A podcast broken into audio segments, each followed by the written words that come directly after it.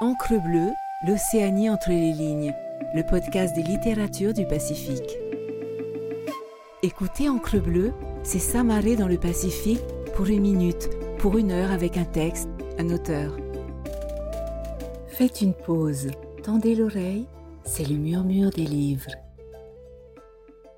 Extrait de Pina de Tita Wapeu, publié aux éditions Au vent des îles, lu par Paul Wameau. Elle allait avoir 37 ans. Ce n'était pas si vieux. Elle regardait Rosa qui avait enfilé un pareo et qui balançait son petit cul sur un tamouret entraînant. Ma avait beaucoup ri des déhanchements gauches et si attendrissants de sa fille. Elle en riait à se plier quand soudain, elle sentit son bébé lui donner des coups de pied terribles, assassins. Il pressait contre le bas de son ventre, vite, très fort. Ma appela Auguste et cria, parce qu'elle sentait de l'eau descendre le long de ses jambes. Il fallait se bouger, prendre quelques affaires en passant et filer vers l'hôpital. Le bébé n'avait que sept mois et Ma se dit qu'elle allait mourir. Ses grossesses passées ne lui avaient jamais donné de douleur aussi grande. Ça ne devait pas être un bébé qui gigotait dans son ventre. Ça devait être un monstre. Elle pensa à ce qu'avait dit la vieille un garçon, le plus beau, et elle s'évanouit. Quand elle ouvrit les yeux, elle sentit comme une déchirure au milieu de son ventre.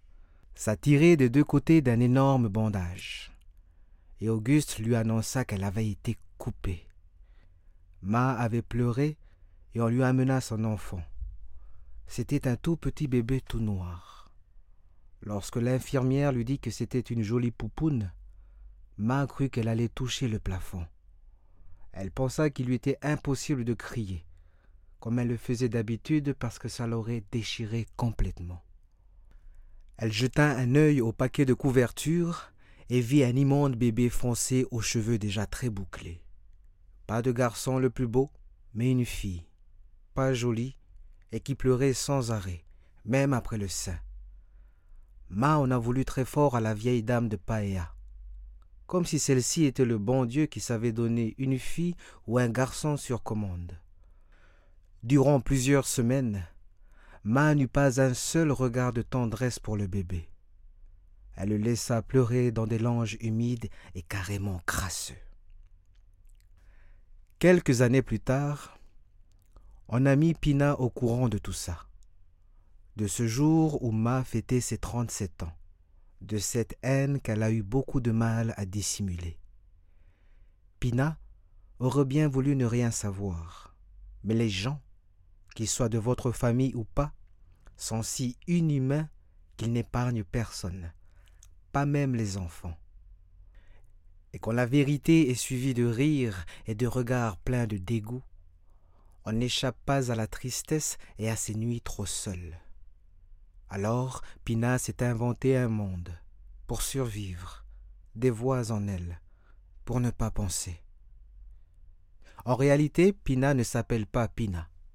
Ma et Auguste s'attendaient à avoir un garçon. Ils avaient donc cherché un prénom en conséquence.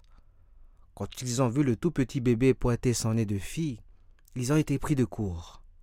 Alors, ils lui ont donné le prénom de la tante paternelle de Ma, Ayata. Un beau prénom tahitien totalement inusité et oublié.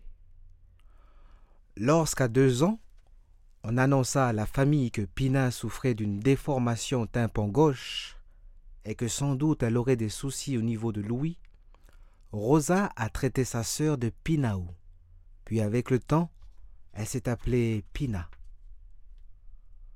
On ne se rend pas compte, mais dans la tête des gamins de 4-5 ans, il y a des danses de guerre. Il y a des rêves de vengeance, des fantasmes de grandeur. Pina a pensé très tôt à la mort, si possible à la mort de ceux qui la faisaient souffrir, comme Rosa. Elle rêvait souvent que Rosa se faisait renverser par un très gros camion. Rosa ne serait pas morte tout de suite. C'est Pina qui l'achèverait de son seul regard, sans même un mot.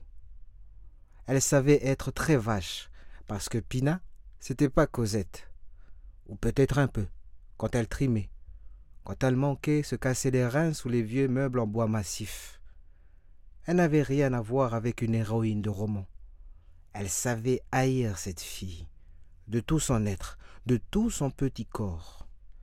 Elle connaissait le goût du mépris, pour l'avoir si souvent vue dans les yeux des autres.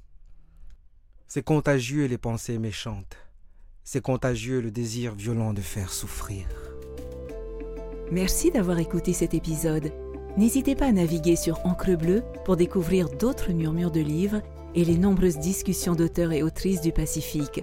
Retrouvez-nous sur toutes les plateformes d'écoute et sur le site lireenpolynésie.pf. Maruru et Yaorana.